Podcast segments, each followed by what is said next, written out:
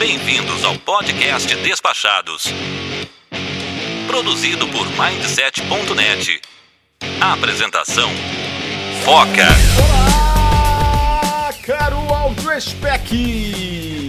Eu sou o Foca e você está no Despachados, o maior e melhor podcast de viagens que tem um mamífero aquático como apresentador do mundo! Sejam mais uma vez muito bem-vindos a bordo de nossa humilde atração podcastal. E hoje vem com a gente para um dos nossos últimos episódios da série Despachados de A a Z. E na letra X a gente poderia falar de Xangai, do Xingu, da Xuxa ou da Chechênia. Tudo isso sem esbarrar em nenhuma sacanagem, mas a gente escolheu mergulhar de cabeça na Disneylândia das drogas, do sexo e, por que não, do rock and roll, na cidade que carrega não um, mas três letras X no seu brasão. Ainda não sabe a qual destino eu me refiro? Estou falando da minha querida Amsterdã. E para falar dela, eu hoje tenho a companhia de uma lenda da blogosfera brasileira hoje aqui. Você não pode deixar de perder. Agradecendo aos nossos patronos que nos apoiam com valores a partir de 10 reais mensais e tem acesso garantido à nossa sala VIP. Você já deve saber, mas não custa lembrar. apoia.se barra despachados ou PicPay. Só vai lá e apoia nós. Agora, vamos pra pauta! Muito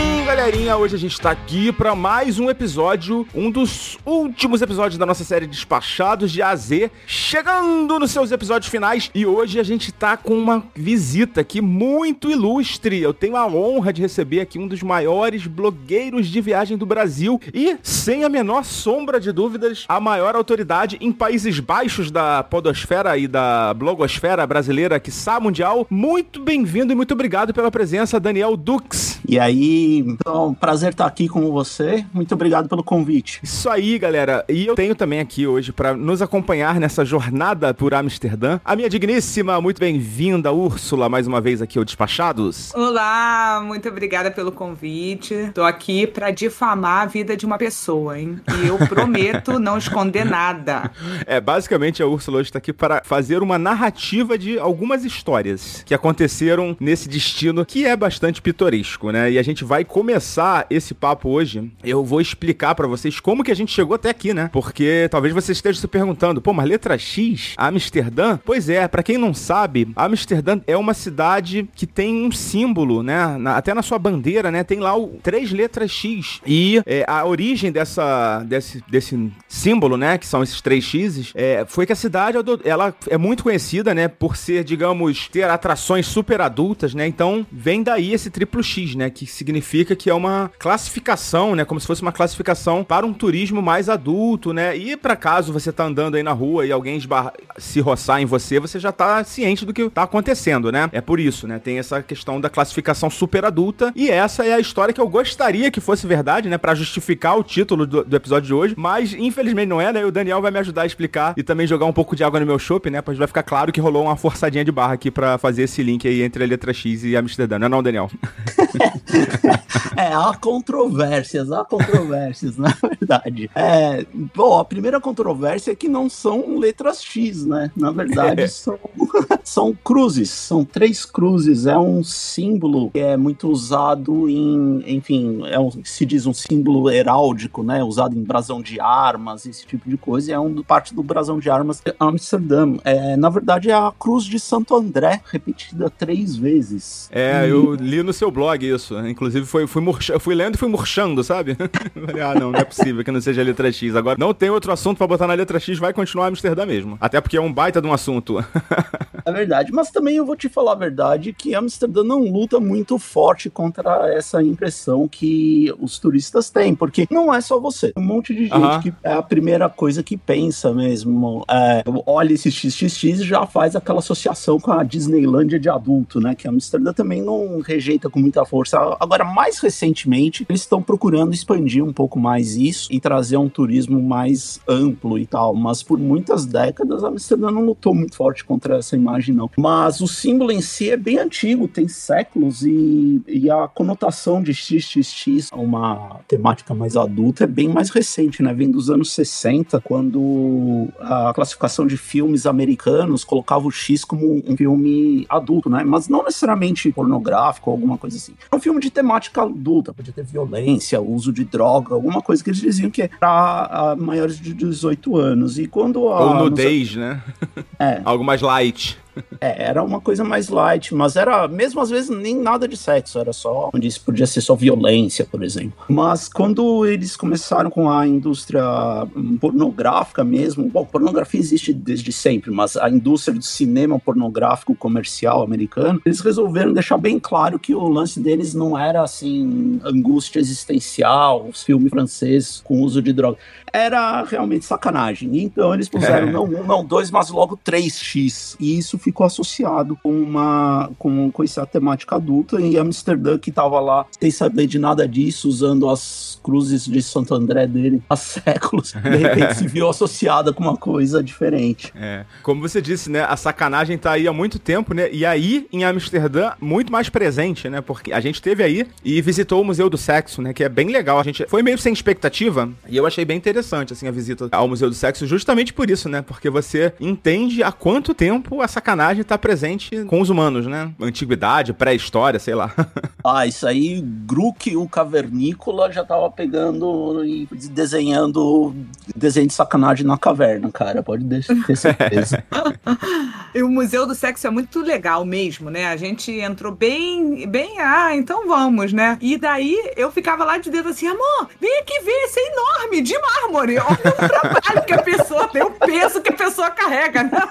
Mais que uma cruz isso aí. Não é?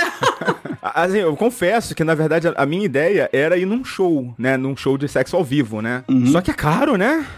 É caro. Amsterdã não é uma cidade budget, É.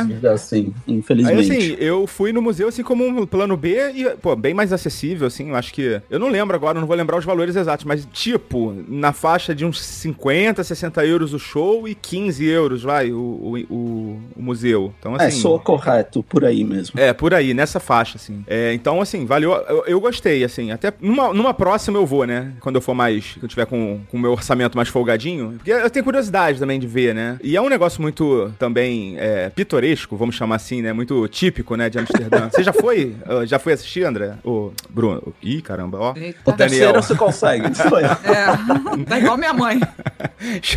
Olha, cara, eu vou confessar um negócio pra você. Eu já fui em, em show de sexo ao vivo, mas foi no Brasil. Aqui na Holanda eu não fui, não, cara. Ah, é? Fui em real mesmo, na verdade. Era, era a despedida de solteiro de um amigo meu, ele resolveu fazer. Eu falei, ó, vou- foi, até fui. Mas aqui em Amsterdã eu nunca fui, não, cara. Legal. Então, Daniel, vamos fazer o seguinte, vamos falar um pouquinho dessa fama, né, de um destino adulto. E pra quem ainda não teve a oportunidade de visitar Amsterdã, essa história de destino adulto é isso mesmo. A gente já tá falando um pouquinho aqui que tem, né? Tem tudo isso aí que a gente que as pessoas imaginam, né? Olha, tem, cara, isso é verdade, mas não é só isso. Esse é um, é um problema, às vezes, que você vira cria uma imagem de um lugar e, cara, quando você vai num lugar e procura uma certa coisa, uma certa imagem, provavelmente você vai achar. Mas se você quiser expandir um pouquinho mais e procurar coisas além disso, você vai descobrir uma cultura muito rica e uma grande variedade de, de atrações que não tem nada a ver com isso. E é bem interessante. Isso foi um dos, uma das coisas que me motivou a fazer um blog e escrever sobre Amsterdã. Porque quando eu cheguei aqui, era como de todo mundo, era a imagem que eu mesmo tinha da, da cidade. Quando eu fui explorar e descobrir, eu achei, claro, é a primeira coisa que você acha. Você sai da, da estação central de Amsterdã, você desce, você cai no, no Red Light District, você vai ver coffee shop, você vai ver essas coisas. Mas, por outro lado, se você não quiser ver nada disso, quiser ver outras coisas, ou quiser ver isso e também é, outras atrações e coisas mais diversificadas, você vai achar. Então, por um lado, sim, é verdade, por outro lado, não é só isso. Ô, Ursula, o que, que você achou do Red Light District? Ah, então. Aí eu fui pra conhecer, né? Era uma. Era um- uma atração que eu queria ver como é que era. E daí, a- quando a gente chegou lá, tinha um grupo de senhorinhas e ficavam assim: "Ah, Meu Deus, meu Deus. Eu falei: Meu Deus, o quê? Veio pra cá fazer o quê? Que puta na vitrine. E as mulheres ficaram meio assim e foram embora. Assim, na minha visão, é meio deprimente, né? Ver as, as moças lá na vitrine, aí eu vi uma negociação pelo interfone, entrou, fechou a cortininha, pronto, foi lá fazer o trabalhinho delas. Mas eu fiquei meio com a impressão de açougue, sabe? Ai, vou escolher aqui meu filé mignon. Não, hoje um colchão mole, um colchão duro. Mas é, fui e não, não voltaria? Voltaria. Iria lá ver as amigas lá, na, qual é a nova na vitrine. Mas é mais uma atração de, de Amsterdã. Não é minha preferida, né? Eu ainda prefiro os moinhos. Como é que é o nome, amor? Da... Vou até pedir pro, pro Daniel me ajudar aí na pronúncia, porque o Daniel é fluente, né? Zanzis Hans. Zanzi Hans. É porque tem uns Isso. S's ali que fala diferente, então é melhor não arriscar. A gente ficou numa estação que era duas catarradas. Na hora que o homem falava no microfone duas catarradas, a gente descia. Porque a língua é toda assim, né? É, a língua é, é assim, esse é, o, esse é o problema, porque às vezes é duas catarradas até umas cinco palavras dif- diferentes. É isso aí. A nossa estação, o nome era grandão, mas eu sei que tinha essas duas catarradas, a gente descia. Mas os moinhos continuam sendo meu, meu destino preferido. Toda, toda vez que eu for pra Amsterdã, eu quero ir lá dar um beijinho. É muito legal. O problema da língua holandesa é quando você fica com dor de garganta e aí pra fazer um. aí danou-se. Nem tinha pensado nisso. É, é, É compl- aí é complexo. A gente, quando fez o primeiro, a nossa primeira visita, a gente fez o passeio, né, pra Zanzi Hans, Hans, Hans. E aí o, o- a gente pegou um guia muito engraçado, né? Aí ele tava explicando como a língua holandesa é romântica, né? É muito. Aí ele falou assim, alguma coisa relacionada aos 88 canais de Amsterdã, né? Esse só é um, um trava-língua famoso aqui. de- Você sabe falar, não? 88 prachtige grachten. Amsterdam heeft 88 prachtige grachten. Deus do céu. Agora É, com dor de garganta. Ou a sua garganta vai ficar limpa de vez, né? E aí é. a gente. Eu, eu adoro línguas, tá? Eu acho que se eu ficasse aí, eu ia aprender algumas coisas. A gente, quando fica aí, já pega umas palavrinhas, né? Já vai pegando. Gostaria de aprender, né? Apesar de feio, eu acho legal. Ah, tem seu charme, tem o seu charme, na verdade. Eu, eu também, mas a, a Amsterdã é, é um. A, a- não Amsterdã, a língua holandesa é um, é um gosto adquirido, né? Não é uma coisa. Não é amor à primeira vista, mas você, você, você desenvolve. É, eu gosto, eu gosto. E é exatamente isso, né? Na primeira vez que a gente foi, a Itália sempre vai ser o meu país do coração. Mas a primeira vez que eu fui, eu não fiquei assim, né? Ai, eu amei, que não sei o que. Eu tenho muito problema com cheiro. Chegava às 5 horas da tarde, era um maconhão. E daí, passando os dias, a gente aprendeu que 5 horas não era hora de andar ali no centro, né? A gente ficava no café, esperava a fumaça baixar ou subir, sei lá. né? É. E daí tá tudo bem, né? A gente vai se adaptando aos países. Mas a segunda vez que eu fui, a gente começa. Ai, mas esse canal é tão lindo. Ai, mas. Né? A gente começa realmente a pegar esse carinho mesmo por Amsterdã, né? Pela Holanda, né? Porque eu quero muito ficar hospedado lá perto dos moinhos. Aquelas casinhas que tem os canais no meio. Ai, eu acho fofo. É lindo, é lindo. Não, é realmente. Amsterdã, eu, eu, eu vim sem saber muita coisa. Eu peguei uma. Peguei duas malas de 32 quilos e me mudei pra Amsterdã. Nunca tinha vindo antes. A primeira vez que eu vim pra cá foi pra mudança. Então você imagina o impacto. Não sabia falar um bom dia em, em holandês e só tinha aquela imagem. Mas foi, foi, foi realmente esse processo. Eu me apaixonei pela cidade, descobri um monte de coisa e tô aqui até hoje, 16 anos depois. É, caramba, é muito tempo, né? Uma vida. Seus filhos Uma nasceram aí? Sim, os dois nasceram aqui. Três anos que você tá aí? 16. Pô, 16. No. É, vida. já tem dois holandesezinhos, né? em casa. dois holandeses Eles falam Que co- português?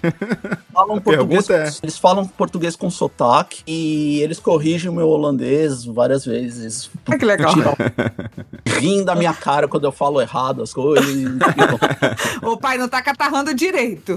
É, eles, eles realmente não têm, é, não têm o menor problema em, em tirar sarro da cara do, do pai deles quando falam holandês. Falando ainda da língua, uma coisa assim que eu achei impressionante, de verdade, nas minhas visitas a Amsterdã, é que você tem uma língua local, né? Que, né você ouve essa língua, mas ela, ela não faz falta pro turista, né? Porque se você falar inglês, cara, você vai se virar de boa. Não vai ter problema praticamente em lugar nenhum, assim. Pelo menos em Amsterdã, né? Não sei se pro interior, de repente, se sair, né? Se afastar um pouquinho, talvez comece a ficar mais diferente, né? Essa é a situação. Mas é, eu me lembro que a gente pediu é, informação pra um cara que tava limpando a rua, um senhorzinho, Um assim, sabe? senhorzinho. E ele, assim, em inglês ele, não, logicamente que não falou, assim, com muita fluência, mas ele explicou pra gente qual era a direção que a gente tinha que ir e tal. Bonitinho, eu acho isso impressionante, porque, assim, é uma cidade que tá muito preparada pro turismo, né? Isso é verdade. E a questão do. A Holanda é um dos países que mais fala inglês sem ter a, o inglês como língua oficial, assim. É. Ó, eu vou falar, eu tive bem mais facilidade para falar inglês na Holanda, ou nos Países Baixos, pros puristas, né? Mas, assim, a gente vai falar Holanda aqui, tá? Do que na África do Sul. Yeah, eu acredito em você. Na É África realmente- do Sul, muita. Eu, assim, a África do Sul, que eu saiba, né? O inglês é uma língua oficial. Então, che- a, a minha expectativa era chegar lá e falar inglês com todo mundo, mas tem gente que não fala. Na Porque, França assim. também, né? Na África do Sul, o inglês não é uma língua natural pra ninguém, pra nenhuma das etnias, né? Porque assim, eles falaram assim, não, aqui é uma salada russa. Então vamos fazer o seguinte, vamos pegar uma língua e vamos botar, vamos botar como língua franca, né? Aí qual língua, né? Aí deu uma briga, falar, ah, então tá, não vai ser a língua de ninguém, vai ser inglês. Aí botaram inglês, mas assim, muita gente fala muito mal ou não fala, ou simplesmente não fala. Olha, que interessante, eu não sabia disso. Ah, eu nunca tive a oportunidade de ir para África do Sul, mas é, isso que você falou da Holanda é realmente verdade. É um dos países que mais fala inglês sem ter uma língua oficial, o inglês. Amsterdã, uma época, chegou a considerar se tornar uma cidade bilíngue oficialmente. Ah, poderia, não, não seria a favor nenhum, assim. Eles desistiram por causa da burocracia de traduzir toda a parte de Ah. legislação e um monte de coisa que ia ter que fazer. Ah, então essa proposta acabou sendo rejeitada, mas eles não têm nenhum problema. O sistema de educação da Holanda é fantástico. E, Como a, Bel ah, a, a Bruxelas é, né, uma cidade bilíngue, só que não é, logicamente que não inglês, né? É francês e tipo holandês, né? O holandês emprestado Holandês. deles lá, né? é, é, o- é o, o Flams, né? O flamenco Flams. que eles, que eles Mas é falam. muito parecido, né? Holandês, na verdade, a diferença do Flams pro holandês, oficialmente é holandês, mas tem uma diferença, a diferença seria como o português de Portugal e o português do brasileiro, digamos É assim. vocabulário, alguma diferença de vocabulário e É, tal. e pronúncia, vocabulário, eles fazem as construções um pouco diferentes, mas assim, se você fala Flams, você fala Nederlands. Então, é a mesma língua na, na, na prática, né? Eles conseguem se entender. É claro que se aparece alguém aqui falando Flams na televisão, volte eles põem legenda só pra ser, sabe, aquela implicadinha, assim, que eles põem, é, meio diferente isso aqui. Mas você, a África do Sul, inclusive, né, eles falam o africanos, né? que Sim, o Afrikaans é, é holandês também, né? Praticamente é holandês. descendente do holandês. Afrikaans vem de Nederlands Afrikaans, ou holandês africano, né? Isso. E acabou virando uma língua à parte. É, como ela é, geograficamente é mais distante, né? Distância física mesmo, né? É provável que tenha mais diferenças, né? Mas eu não sei, tô chutando aqui. Tem, tem mais diferentes, mas não é impossível de entender, cara. Dá pra, dá pra eu ouvindo a pessoa falar africanos, dá pra você entender do que ela tá falando, assim. É, é muito legal, Não tá? é Se fosse você falando holandês, ou seja, tendo uma- ainda mais facilidade de se comunicar lá com a, com a comunidade branca, né? Porque a comunidade preta não fala essa língua, né? Eles falam outras 10 línguas lá, mas essa aí não. Amsterdã é um lugar que recebe bastante bem os turistas também, eu tenho essa, essa impressão. Demais, do- demais. A gente sempre foi muito bem recebido lá, sempre ah, o atendimento muito, muito atencioso, né? As pessoas ah, na rua, tirando os maconheiros, né?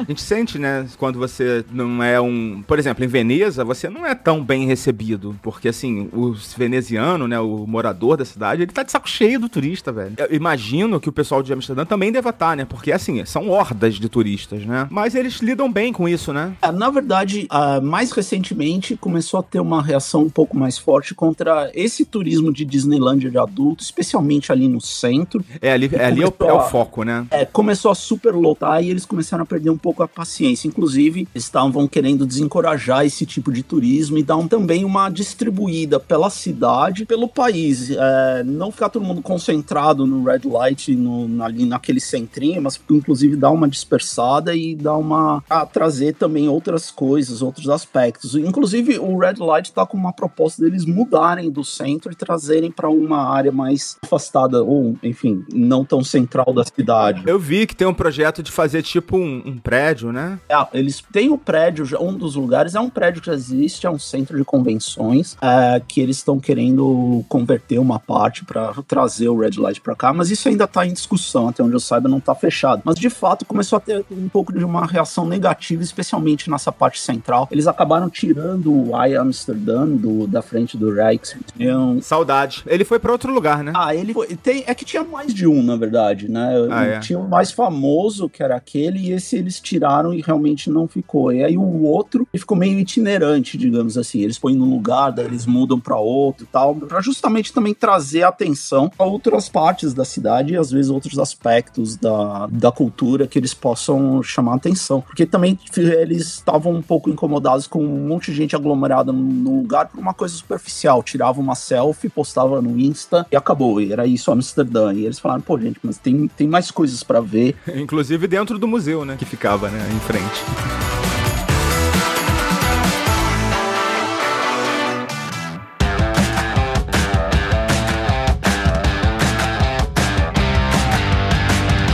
Bom, Daniel, já fui três vezes aí pra, pra Amsterdã. Ainda não consegui visitar a cidade na primavera. Tenho muita vontade de ir lá no, naquele parque que é o Kalkenkopf. Como é que é? Me ajuda. Kuchenhof. Kuchenhof. Que é o principal parque, né, que as pessoas visitam aí na, na primavera. Queria saber se essa realmente é a melhor época para ir, para ir. Eu sei que não é a única, eu sei que dá para você visitar o ano todo, mas assim, é bom tomar cuidado com o clima também, porque o clima daí é bem louco, né, não? É, é bem doido, isso é verdade. bom, nesse minuto eu tô com, acho que 16 graus, vento e chuva e é verão aqui, então, yeah. pois é, isso a acontece. gente tá aqui com uns 28 e é inverno.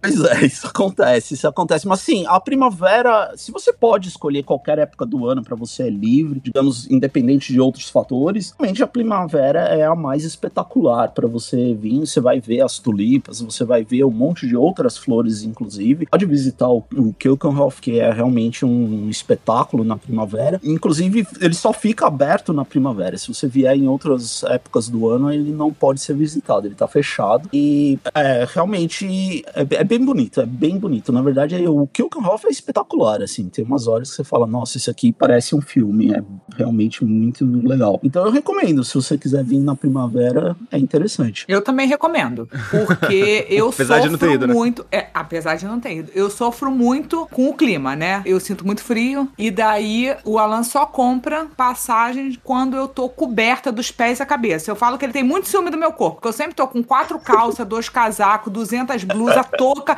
Então eu não tenho chance nenhuma de encontrar um shake que vai sustentar pelo resto da vida. Não, não tem, porque eu tô sempre muito coberta. E Amsterdã eu passei muito frio. Eu já vou emendando que eu vou contar essa história aqui. Eu passei muito frio em Amsterdã. E daí a gente foi sair. Já pode contar, amor, do Brown? Calma, calma. Ah, meu Deus do céu, que eu já ia emendar que no dia que eu quase perdi o pé. A gente vai falar do Museu Dani Frank, aí você fala. Ah, então tá bom. Mas fala do dia que você quase perdeu o pé. É no Museu Dani Frank, amor. Então tá. Mas por que você quase perdeu o pé? Porque eu tava com frio. E a pessoa tava bem louca.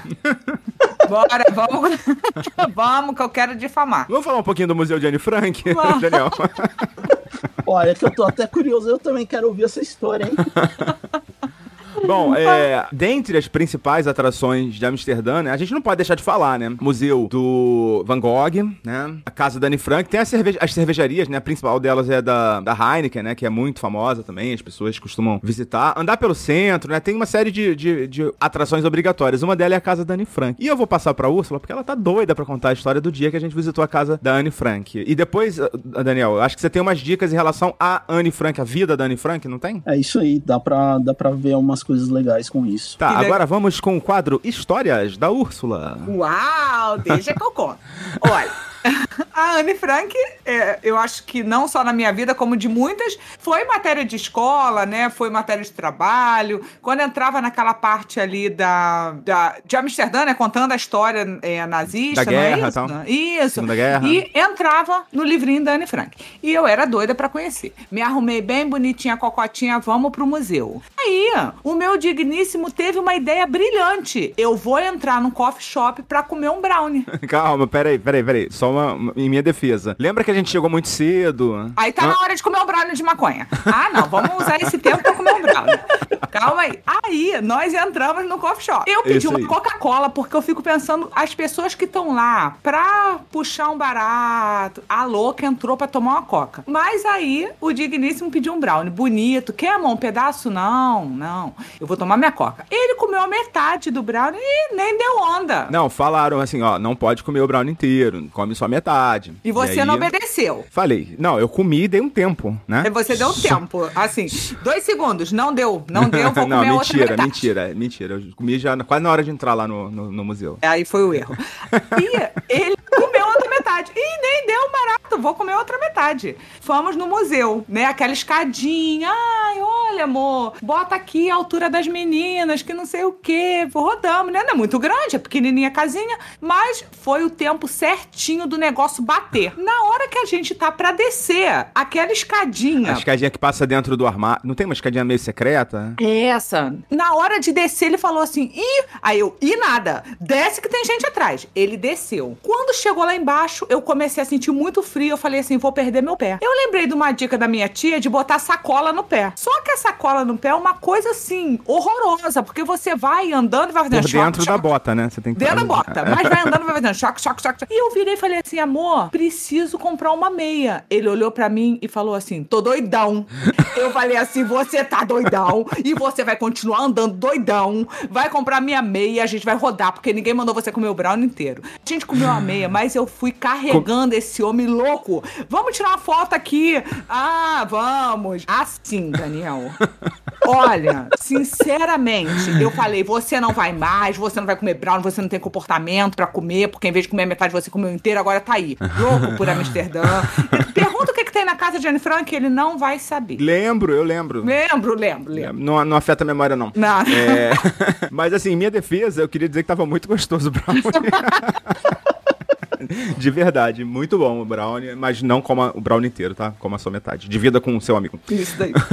Conta, Daniel, pra gente de Anne Frank, que eu amo É, história. mas assim, a gente tá aqui nesse besterol aqui, o Daniel tem. A gente conversou um pouquinho antes, ele tava falando, né, que ele visitou uma vez, né, a casa da Anne Frank, não foi isso, Daniel? Foi, foi uma vez, é, apesar de morar aqui há tanto tempo, eu só fui uma vez na casa da Anne Frank, porque é uma, é uma experiência impactante, pelo menos pra mim foi. É, né? eu achei bem Bastante- pesadona, assim, apesar da- dos efeitos entorpecentes.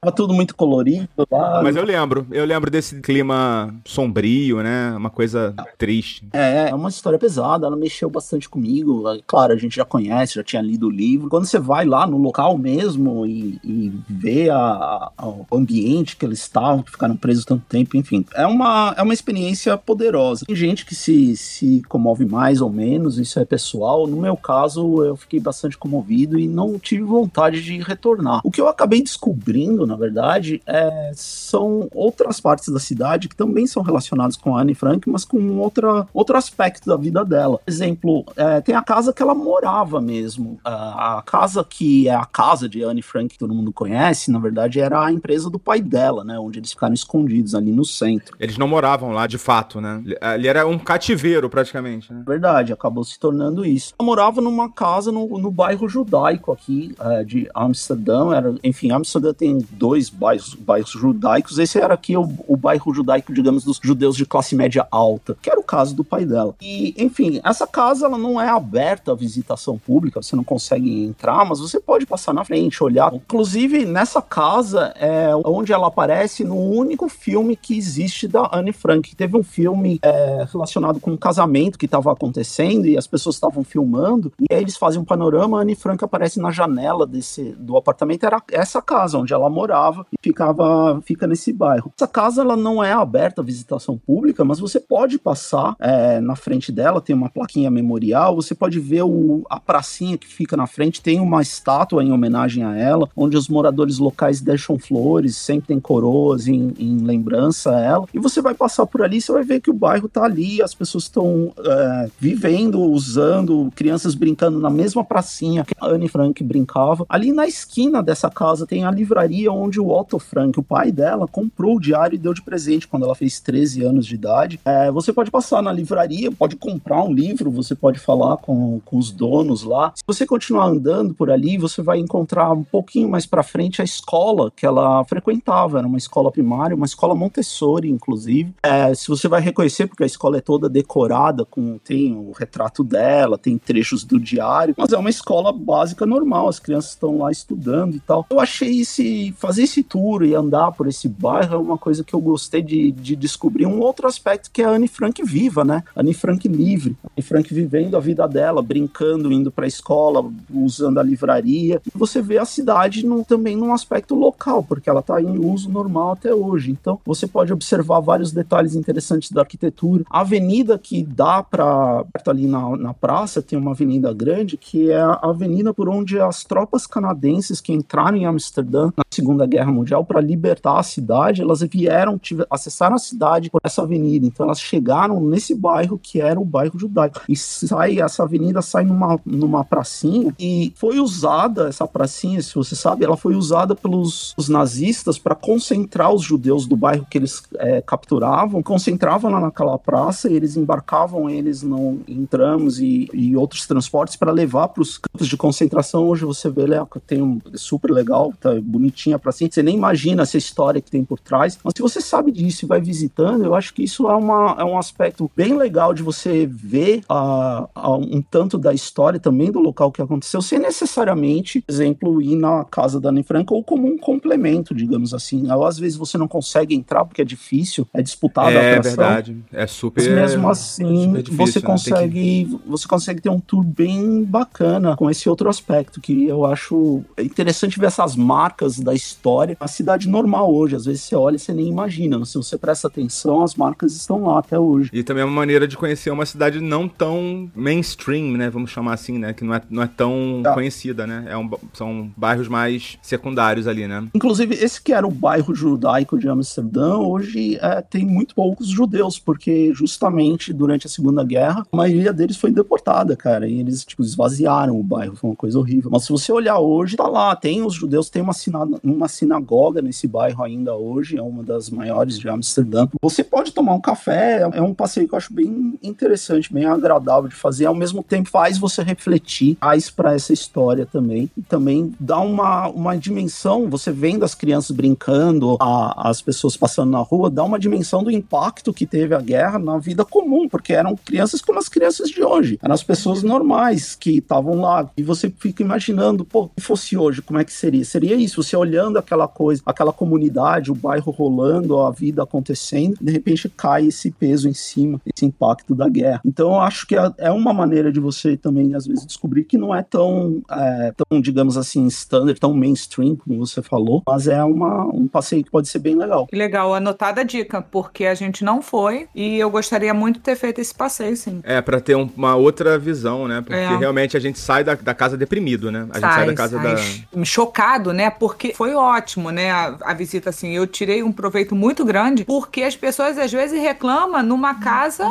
do tamanho da nossa, né? Que é uma casa padrão, né? Do 100 metros. E aí eles viveram e viveram muito tempo, né? E viveram com crianças. Eu imagino a luta daquelas mulheres, porque no livro dela ela fala, né? Que é, uma das pessoas que estavam com ela, eu não vou lembrar que eu tenho uma mente muito horrorosa, mas que ela era chata, ela era reclamona. E eu fico imaginando isso mesmo na visão da criança, né? Uma adulta tendo que toda hora falar pra criança, não faz barulho, porque eles moravam em cima de um lugar que aquela, aquele espaço, o, os trabalhadores estavam na, naquela rotina diária de trabalho, né? E, e, eles não podiam fazer barulho, né? Não podiam, eles tinham que ficar quietos o dia inteiro, né? Eles acabavam trocando o dia pela noite, porque não podia fazer barulho, não podia ser descoberto lá, né? E crianças querem brincar, quer falar alto e briga. E daí é, você sai de lá realmente renovado, né? Porque viveram lá e, assim, é, lendo depois, eles foram denunciados, né? É, não sei se por escutar barulho ou por alguma coisa, mas eles viveram muito tempo num local muito pequeno, né? Então, se você não sai de lá é, transformado de alguma forma, você entrou errado, né? Porque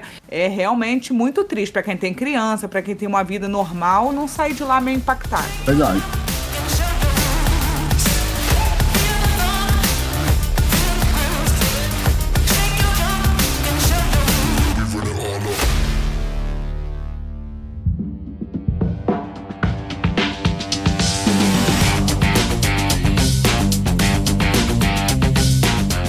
Pouquinho nas atrações não tão mainstream? Ah, olha, a cervejaria. é, foi depois de lá que a gente foi na cervejaria, né, amor? não lembro, foi? Eu acho que sim, que você paga, né? Pô, o eu acho tour. que não, né? Porque eu já tava louco de maconha, ainda ia tomar cerveja. Acho Sua que não. cara. né? Sua- eu não tenho nem dúvida. Agora eu tenho certeza que saiu de lá e foi beber. Aí você entra, né, na cervejaria, você paga por um tour e você ganha uma pulseira com spin. Eu acho que são quatro pins, né? Que equivale a quatro cervejas que você pode tomar. Eu não bebo, né? Eu não bebo cerveja, conheço um monte de cervejaria, eu não bebo vinho, conheço um monte de vinícola. Mas aí eu fui tomar minha Pepsi. E o escândalo? Não, você vai gastar esse pin pra tomar uma Pepsi, se ainda fosse uma Coca. Mas eu gostei muito, tá? Do tour da cervejaria também, da Heineken, né? Eu não E aí, lembro. eu tomei uma Pepsi, ele tomou sete cervejas. Então, vê como é que ele não lembra. Mentira, eu lembro sim. Mas eu ia, Mas, é- eu ia falar do, do- de outras atrações que você meio que descobriu e, e publicou no seu blog e que hoje em dia acabaram virando, entrando pro roteiro de muitos brasileiros. Eu queria que você falasse um pouquinho disso. Aliás, Daniel, desculpa eu fazer a pergunta interromper na sequência, mas praticamente tudo que você tá falando de Amsterdã ou de algumas histórias, de algumas atrações, tá tudo no seu blog, né? Depois eu vou pedir até pra você mandar alguns links pra gente já deixar referenciado no, no post desse episódio. Perfeito, vou mandar sim, inclusive o roteiro no- pelo bairro eu tenho lá, é, as atrações, enfim, a história dos 3x também tá no blog e a gente passa. Prazer. Beleza. E aí fala um pouquinho desses, dessas atrações que não eram conhecidas antes do seu blog. É, um- uma delas é justamente uma alternativa à Heineken Experience, que é uma, uma das atrações mais famosas, mas enfim, como toda grande atração, é cheia, tem bem conhecida, mas às vezes você pode ter ah, acesso a uma, uma outra, um outro tipo de atração que vai ser mais local e às vezes também vai enriquecer a sua visita. Por exemplo, tem uma cervejaria que fica ao pé de um moinho, é um dos três moinhos que ainda tem em Amsterdã. É, a cervejaria é local, a cerveja ela é feita ali mesmo, tem é, vários tipos. É bem popular com, com as pessoas que moram mesmo, porque na Heineken Experience, queira ou não, é uma atração turística. Os únicos locais Aham. que você vai achar frequentando lá são as pessoas que trabalham lá, porque é, os holandeses, os amsterdaneses mesmo, não vão na, na Heineken Experience. Mas eles vão nessa cervejaria, que tem o nome, é o- um dos desafios que eu tenho é você tomar duas cervejas lá e falar o nome dela, que é Brewery at Hay. Como é que- Catarra muitas vezes. É, é é eu nome? acho que o nome, o nome é Brewery at Hay, mas é mais legal se você ver escrito, porque Hay é escrito com IJ, você não imagina É. que fala Hay, tem W no meio, um monte de consoante. Isso aí pra você, você sóbrio já tem dificuldade de pronunciar. Não tente fazer isso em casa, né? Não tem de fazer em casa, mas é, é bem legal. O pessoal vai na happy hour, é, são mesas coletivas, às vezes do lado de fora, fica ao pé de um moinho, você pode tirar uma foto. É uma, é uma dica que eu acabei dando e acabou ficando bem popular, assim. Eu acho que eu nunca vi um moinho em Amsterdã. Pois é, você tem que saber onde procurar. Essa é uma delas, eu recomendo você ir lá, a cerveja é bem gostosa, eu recomendo. Tem um roteiro também de, de pubs e cervejarias, né? Você publicou lá no seu, no seu blog, né? Publiquei. Tem um roteiro de cervejas. ah, eu indico, acho que cinco cervejarias. Uma delas é a. Ai, Mas tem outras. Tem, tem uma cena bastante interessante de cerveja aqui em Amsterdã, de cervejas feitas aqui e também na Holanda, né? Não só de Amsterdã que acaba sendo vendida aqui. Você pode ir nos pubs é, mais legais. Tem uns pubs que são feitos para mais pro, pro turista mesmo, o que não, não é necessariamente nada de errado. Eu não tenho o menor problema com atração pra turista, tá? Porque eu sou turista. Não, inclusive, então, muitas eu. vezes, muitas vezes são atrações que, assim, você vai ter uma visão, assim, básica, necessária, vai, né, aproveitar e depois vai curtir seu dia. Pô, Eu não tenho nada. Na verdade, eu faço isso. Quando eu vou num lugar, eu procuro as atrações mais famosas, não tenho o menor problema. Fui pra Paris, subi na Torre Eiffel, fiz todo o, fiz todo o, o roteiro padrão. Mas às vezes você tá indo uma segunda, uma terceira vez, você pode querer ah, aprofundar ou ir pra alguma um novo aspecto, uma nova dimensão, uma coisa um pouco a mais do que, por exemplo, você já foi na Heineken Experience, você já frequentou a casa da Anne Frank. Então, a- às vezes, num segundo momento, você pode estar querendo tá, explorar um pouquinho a mais. Então, ah, essa dica vale. É, eu tô louco pra voltar, né, cara? Porque assim, a gente, eu até tava te contando, né? A gente ia voltar em abril de 2020, né? A gente já tava tudo pago, as passagens compradas e tal. Tídico, né? fatídico abril de E aí, 2020. meio que, meio que não deu, assim, sabe? Parece que teve alguma coisa que aconteceu nessa É, época, eu não, eu não tenho muita um- certeza. Uma gripezinha aí que rolou aí. É, teve um evento, Então- né? então, era primavera, né? Então eu tô muito na pilha de voltar. Acabou que ainda não, ainda não aconteceu, né? Vamos ver se ano que vem a gente consegue ir na primavera. É, e até porque a gente já visitou as principais atrações, então agora a gente já tá mais pronto pra desbravar um pouco mais, sabe? Excelente. Até porque, até porque, assim, as nossas visitas a Amsterdã nunca foram muito longas, né? A primeira vez que eu visitei, aliás, é uma dica pra quem vai vi- viajar com a KLM, pra quem tá vendo uma passagem é, e vai comprar uma passagem pela KLM, mesmo que seu destino não seja na Holanda, você pode incluir um stopover, que é uma parada de alguns dias em Amsterdã, de graça. Eu acho que até quatro dias, ou até três ou quatro dias. Aí você vê lá direitinho no site da KLM quais são as regras, mas essa parada, ela é gratuita. Assim, por exemplo, se você vai comprar uma passagem pra, sei lá, pra Alemanha pela KLM, você tem direito de graça de colocar uma parada em Amsterdã. E foi justamente isso que eu fiz. A minha primeira viagem, eu programei uma, programei uma parada na volta em Amsterdã, né? Então, conheci ali em 3, 4 dias. Então, foi muito corrido, né? Não dá pra conhecer, né? Nem, pô, nem 10% do que tem pra conhecer em Amsterdã em 3 dias, né?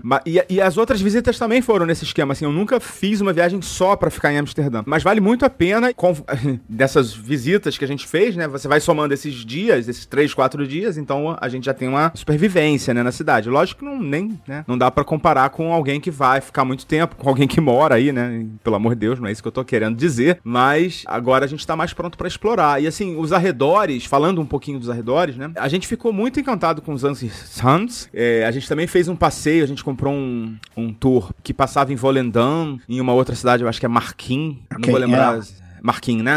São cidades, assim, muito gracinhas. E uma coisa que me impressionou muito, Daniel, é que, assim, em questão de minutos, você sai de uma paisagem totalmente urbana, né? Cosmopolita, pra algo rural, né? Totalmente. Parece que você entrou num, num portal, que você passou por alguma passagem secreta e que o mundo mudou, né? De repente, à sua volta. É verdade isso aí. Eu também notei quando, quando a primeira vez que eu vi isso, eu tive a mesma, o mesmo choque que você. Eu falei, what?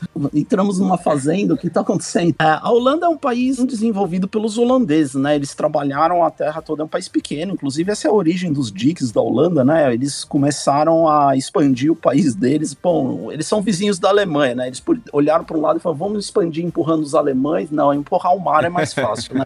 Eles começaram a empurrar o mar É construir verdade. diques, construir diques para reclamar terreno, enfim. Então o país é todo trabalhado. Cada metro quadrado desse país é aproveitado. Então tem um, essa origem um pouco dessa transição rápida. Eles não desperdiçam, não desperdiçam espaço. Assim. Então acabou a casa, aqui cabe uma fazenda, já põe uma fazenda ali, dali põe outras, tem uma cidade. É, É bem, tudo meio compacto, né?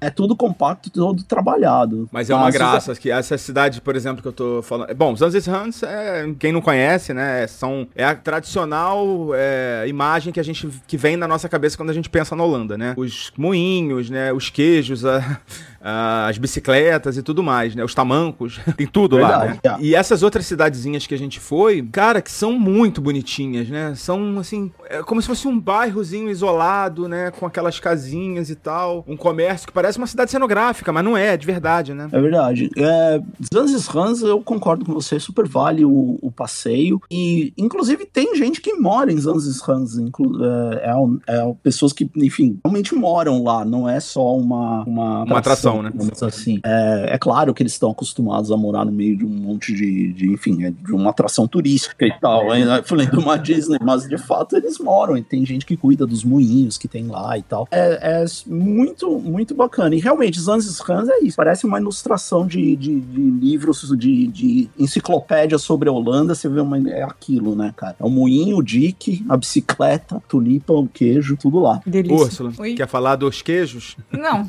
não quero, não. Eu não gosto de queijo. e dos Não moinhos? gosta de queijo. Dos moinhos eu amo. Ah, e tem o biscoitinho. Qual o nome daquela bolachinha? Ah, aquele wafflezinho que é recheado com... Stroopwafel. É isso. É o waffle do Stormtrooper. E não fica mais fácil, né? Nem com o nome do biscoito eu vou conseguir falar. Mas eu também não passo vergonha, que eu falo em português e aí a gente vai se virando. E é uma delícia. Um desses lugares do moinho fazia um biscoitinho desse na hora. Meu É, o Deus, gente. que coisa deliciosa. Aí a gente fica pensando, como é que eu vivi tanto tempo sem esse biscoito? Aí a gente quer comprar aqui, né? Biscoito holandês. Ai, Não, gente, não, não faça acha. isso. Não é bom aí? É uma decepção opção, nada. Que igual rosquinha Mabel. Não, não, não. Deixa pra comer lá. É, traz, da, traz na bagagem quando você for. É isso. Eu, eu, eu, na primeira vez que eu voltei do, da, pra visitar o Brasil, né? Eu fui, fui voltar pela primeira vez. A imigração me parou porque eu tava com a metade da minha mala cheia de stroopwafel. pra levar Ai, caramba. O moço falou: Você vai fazer com tudo isso? Eu falei: ah, É gostoso, né? Ele concordou comigo e liberou. É pra uso pessoal, é pra uso É pessoal. pra uso pessoal, isso aqui é só meu, só. Ai, ai.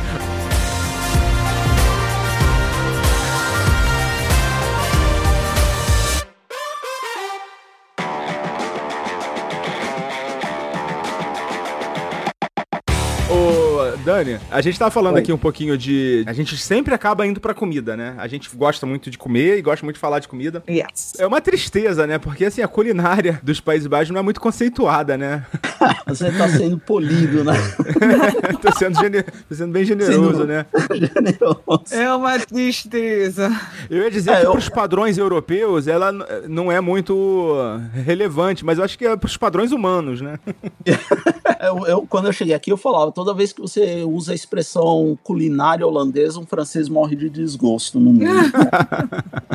Realmente é. é complicado, mas por outro lado, no- em termos de culinária, se você for para restaurante, tá se desenvolvendo aqui, tá começando a ter, já tem um tempo, na verdade, uma série de chefes e restaurantes que estão explorando um pouco uma cozinha mais cosmopolita, trazendo é, elementos de outras culturas e desenvolvendo pratos com um aspecto. E você consegue comer, se você tiver disposto a pagar, porque não são necessariamente baratos, mas você consegue comer uma comida de padrão mundial aqui. É, Sim, sim, a gente comeu em um restaurante italiano aí, muito bom. A gente já falou isso até em outros episódios. Eu ia falar sobre isso. A melhor lasanha da minha vida não foi na Itália, foi em Amsterdã. Foi, e eu com certeza não vou lembrar do nome do restaurante, mas meu digníssimo Ah. vai pesquisar e vai deixar aqui, porque ele é a mente brilhante da relação. O nosso editor vai, vai nos salvar. Edição salva tudo, né? Vai. Pessoal, tô voltando aqui do futuro pra dizer que, infelizmente, eu não encontrei esse restaurante no Google Maps, no meu histórico, em lugar nenhum. Acredito que ele tenha fechado, infelizmente. Foi mal aí. Mas foi a melhor lasanha da vida, aquela que você sai e fala assim: ai, zerei a vida. Acabou. Amsterdã pode vir quantas vezes for que eu vou vir aqui. É maravilhoso. É um restaurante italiano que foi, assim, foi um achado. Depois eu indiquei para umas amigas, mas é realmente a Holanda. Eu sou chata, né, para comer. Eu não como cebola, tomate, pimentão, eh, legume nenhum, só batata e empim, não como. Então, pra eu comer nos É um lugares inferno, já é Daniel. difícil.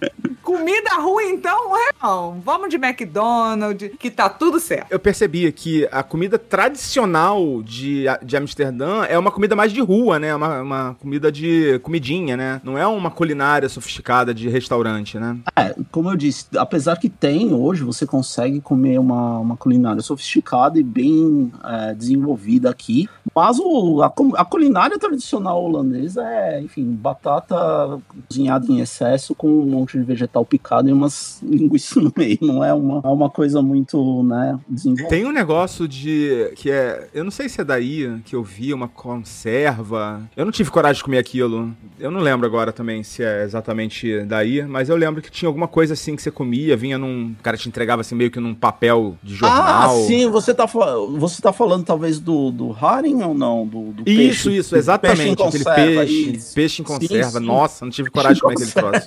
Você tem que comer, que comer segurando pelo rabinho assim no alto e comendo pela descendo na sua boca.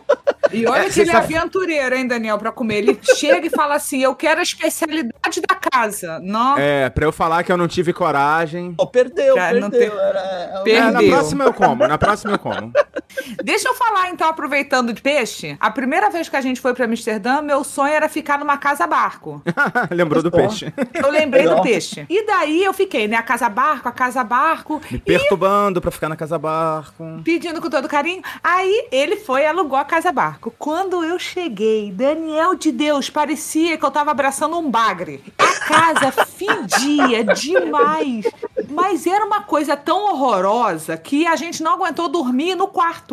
E foi me dando aquele desespero. E olha que eu sou boa assim. Eu topo qualquer coisa, eu vou para qualquer lugar. Você vê, eu fiz um circuito do vinho e nem bebo vinho. Mas tem azeite. Aí eu como pão com azeite. Eu sou muito de boa, sabe? Mas na casa barco, eu olhei para ele assim num desespero, pedindo a Deus que conservasse meu casamento, né? Que homem tá difícil, essas coisas.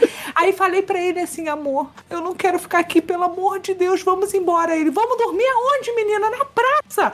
Eu falei, vamos embora, vamos. Aí ele começou a ligar pros hotéis, né? Pra tentar algum lugar pra gente se mudar. Não deu. Não tinha vaga. Aquele negócio que eu tava te falando, que eu tava comentando, Daniel. De como é cheio o Amsterdã, que assim, simplesmente não tinha vaga. Só tinha vaga assim no, no Four Seasons, assim, que eu não tenho grana pra ficar no Four Seasons, né? Mas assim, os hotéis três estrelas, quatro estrelas, Airbnb, Booking, nada. Tudo lotado. Que desespero, meu Deus, que desespero. E a gente dormiu na sala, num sofá em L. E daí, né, não tem como dormir grudadinho, dormiu só a cabecinha assim encostada uma com a outra. E no dia seguinte a gente foi embora. Meu Deus, eu fiquei tão apavorada. Eu falei, gente, era um sonho. O que que aconteceu? Aconteceu que eu não queria uma casa bar. Eu queria uma casa flutuante, entendeu? Ah, Pega a ah. dica, hein, amor? Pega a vai ficar dica. hein? querendo, vai ficar querendo. Porque tu sabe lá se a casa flutuante não tem o mesmo cheiro? Eu não vou arriscar. Ai, meu Deus.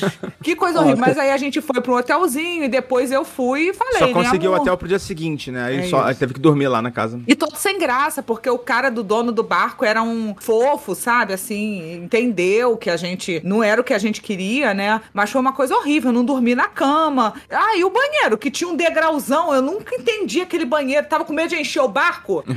Sabe assim, era uma coisa horrorosa. Não caiam nessa, gente, que vai O dormir vaso, abraçada. o vaso sanitário era esquisitíssimo, né? Era em cima do degrau. O, o povo tava com medo do barco afundar e continuar cagando Não, não, vaso. eu tô, eu tô falando do vaso em si, o vaso, o, o próprio, a peça. Era esquisita. Mas ele Ela era em tinha... É. cima do degrau. O banheiro tinha um degrau, o vaso tinha um degrau. Eu falei, o povo quer continuar aqui em cima, né, desse vaso. Va- O barco vai enchendo de água. É, mas eu ficaria, tá? Vou te. Só pra registrar aqui meu, meu protesto, que eu ficaria lá de boa, tá? Porque. Ah, não. Apesar não de que ficaria. essa casa ficava num canal bem afastado, né? Assim, não era um lugar muito bonito, nem muito. Assim, não era um lugar muito aprazível pra você andar e tal. Era um bairro meio muvucado, assim, de prédios enormes e tal. Voltando pra, pra culinária, eu não sei se você tem mais alguma dica de restaurantes, mas, assim, pra quem não tá com muita grana, ou alguma alternativa, alguma estratégia pra você fugir aí dos restaurantes mais caros. Pra quem não sabe, tá? Amsterdã não é uma cidade que é muito amigável aí pros bolsos mais, mais limitados.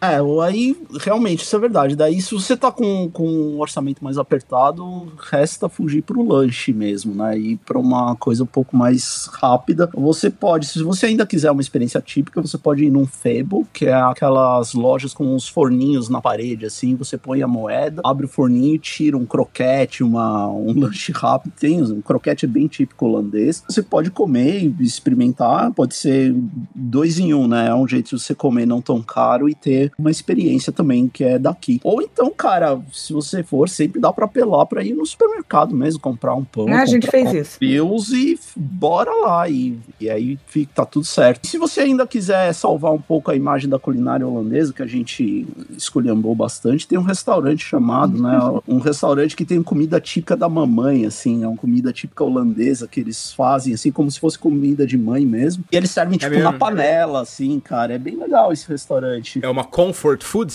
É, tipo, é comida holandesa. O nome do restaurante é Moeders, que quer dizer mães em holandês. Ah, é? Fica onde É, ele? fica. Não fica longe do, do centro, não. Ele não é exatamente no centro, um pouquinho pro lado, mas dá pra ir de boa. Posso te passar o, o endereço exato depois. Dá uma reservada, porque ele é bem popular. E ele. Aí a proposta dele de- tá no nome, né? Moeders é comida de mãe, é comida, aquela comida que as mães holandesas fazem pros filhos, mas é bem feita, é gostoso, na verdade. E uma das cu- curiosidades desse local é que isso- você pode levar uma foto da sua mãe, eles colocam Ah, na que parede. Então a parede é cheia de fotos de mães, assim, do mundo todo. legal. assim, que colocam. É bem, é bem interessante, é legal. E aí eu, quando eu vou lá, eu, tipo, a gente pede o menu, assim, que aí vem uma demonstração de vários pratos dele. Ah, assim. tipo menu degustação, né? O menu degustação é o que eu recomendo, assim. É pra mais de uma pessoa, claro, mas vale a pena. Ah, que maneiro. Legal. Bom Boa saber, dica. bom saber. A gente É. pega essas dicas de comida, a gente costuma aproveitar todas. O mercado salva sempre a gente muito, né? Porque o nosso turismo é um turismo é, mais contido, né? Porque a gente fica muitos dias e visita muitos países, então a gente não esbanja com restaurante cinco estrelas, nada disso. Eu prefiro é, ficar mais dias do que ter um momento, sabe? Ou então pra ir no restaurante que é um pouco mais caro, aí dá uma compensada depois, né? Sim, come um lanchinho. É. Aí o Albert Heijn é, o, é, é a salvação. O Albert Heijn é a rede de, de supermercados É, mais é, famosos aqui. Você vai encontrar um em cada esquina. Eu digo, se você não Maravilhoso, acha, maravilhoso. você não acha Albert Heijn, você não tá no...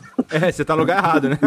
É um que tem umas máquinas de reciclagem que as pessoas colocam as garrafas e sai o vale na hora. Sim, todos eles têm isso, mas enfim, sim. Eu Albert achei isso também. maravilhoso, gente. As pessoas É. vão lá com as sacolas, bota, tira o ticket e já abate na compra, né? A gente fez, não? Inclusive, eu, eu vou fazer isso assim que acabar a gravação do podcast. Tá, o meu programa de sábado agora é levar lá as garrafas e reciclar. Que legal, que legal. Isso é uma cultura muito legal, né, cara? Assim, as crianças daí nem, nem imaginam outro mundo, né? Verdade. Tipo uma garrafa de, de- uma garrafa pet boiando num canal, é uma imagem que ninguém nunca vai ver, né? É, inclusive, é isso, né? Você recebe um dinheiro de volta e já gasta ali na hora no vale. É bem. bem Apesar de que ele joga as bicicletas, né?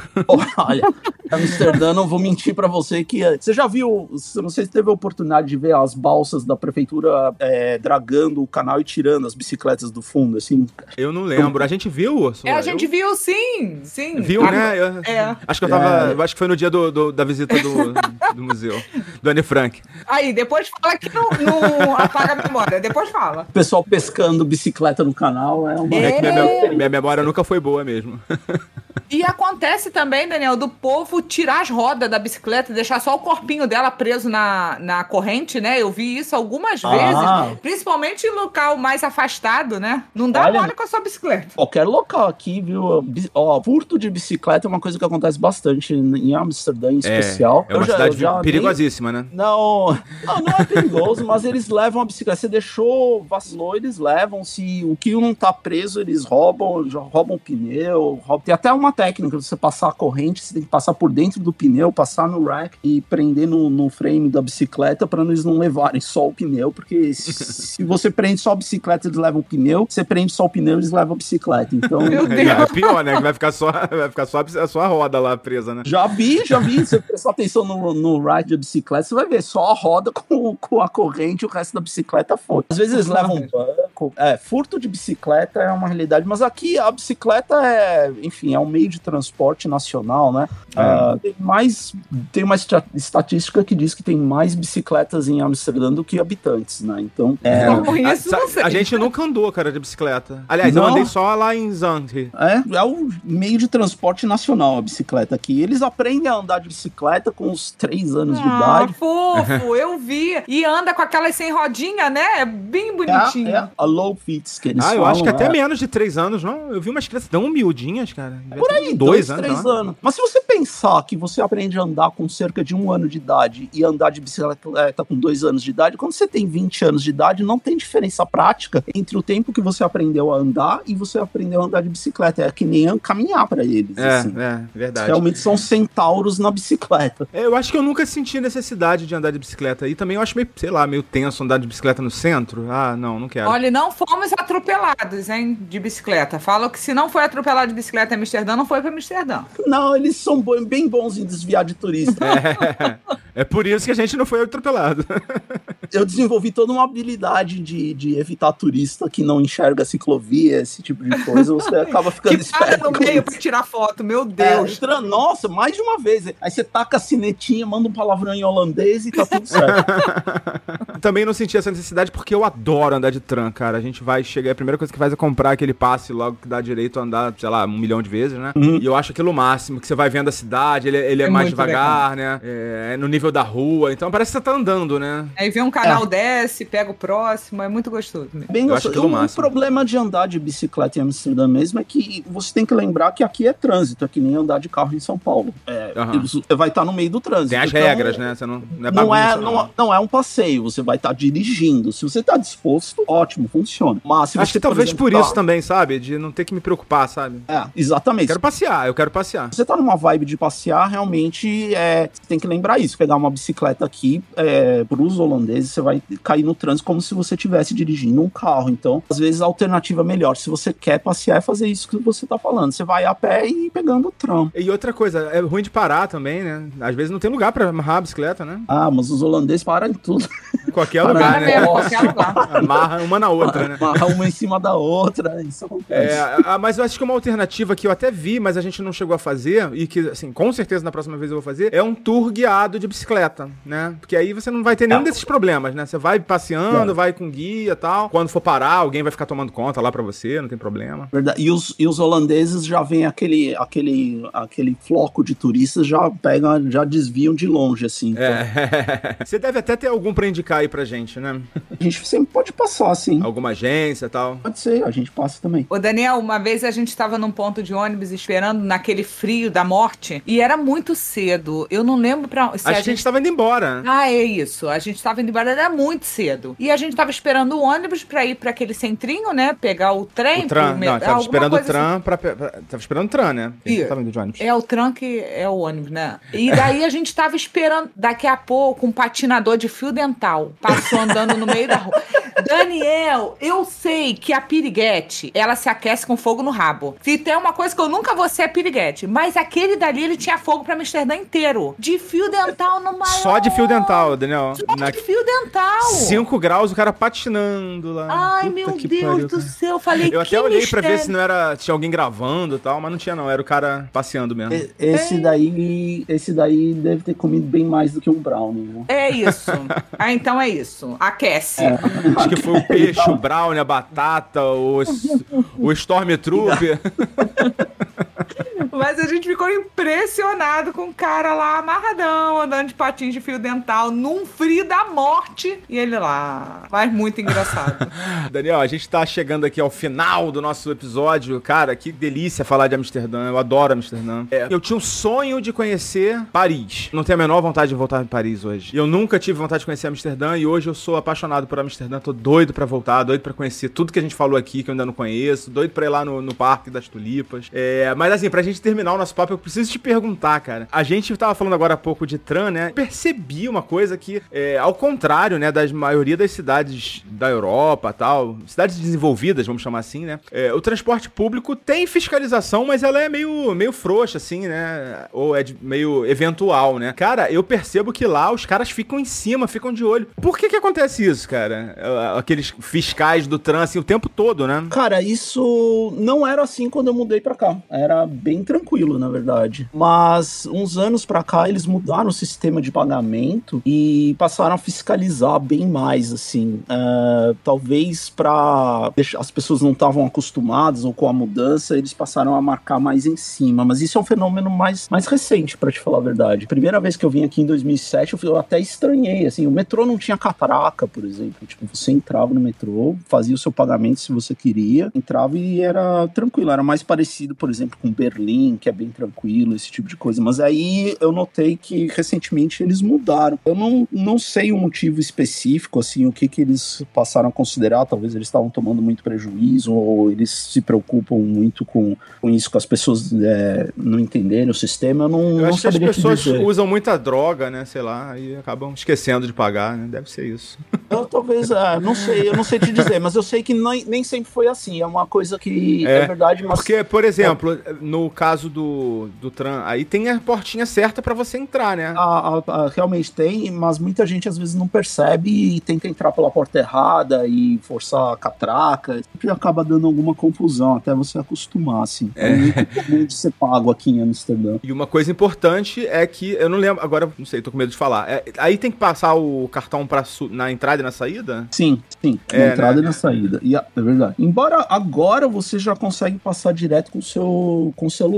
Você não precisa mais ter um cartão específico. Você tem, por exemplo, o Apple Pay ou, enfim, o sistema Google Pay de pagamento. Você pode passar com o seu celular e ele já desconta direto da sua conta. Ah, legal. Bom, gente, vamos agradecer muito aqui, cara, a participação do Daniel Dux. É, o Dux Amsterdã, é o nome do blog, né? Pra quem não Isso. conhece, tá errado.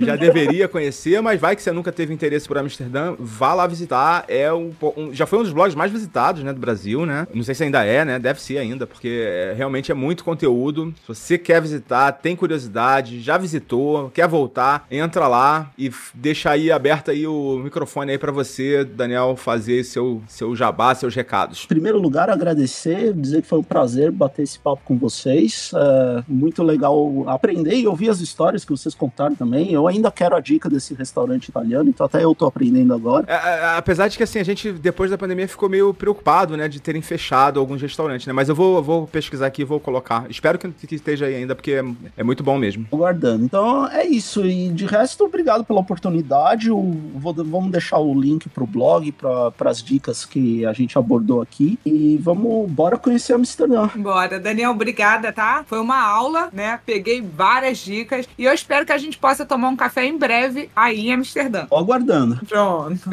Bom, gente, daqui a pouquinho eu volto com os recadinhos. Tchau, Úrsula. Beijo.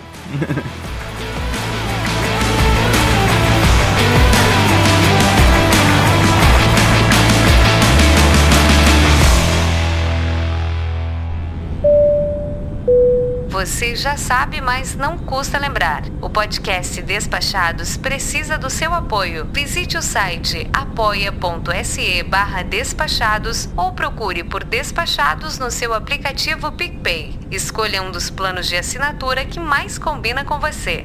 Pela atenção, obrigada.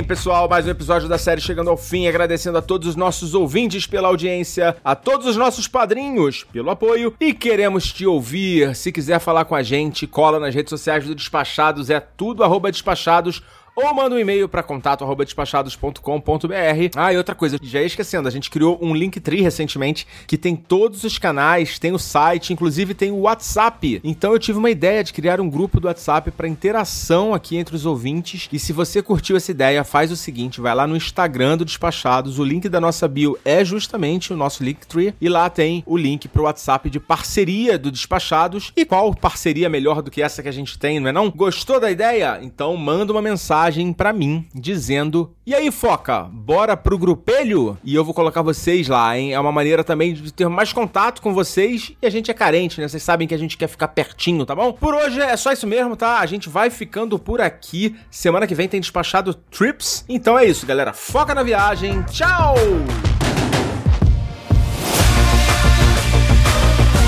O podcast Despachados tem a produção e a apresentação do mamífero aquático Foca. Edição de áudio do Danilo Pastor. Identidade visual e arte da vitrine Vini Campos e Maiara Vieira. Vozes de Patrícia Treze, Patrícia Vieira e Alves Garcia. Produção de pauta Bruno Sérgio. Post do episódio de Bruna Yamazaki. Trilha sonora Upbeat. Realização Mindset.net.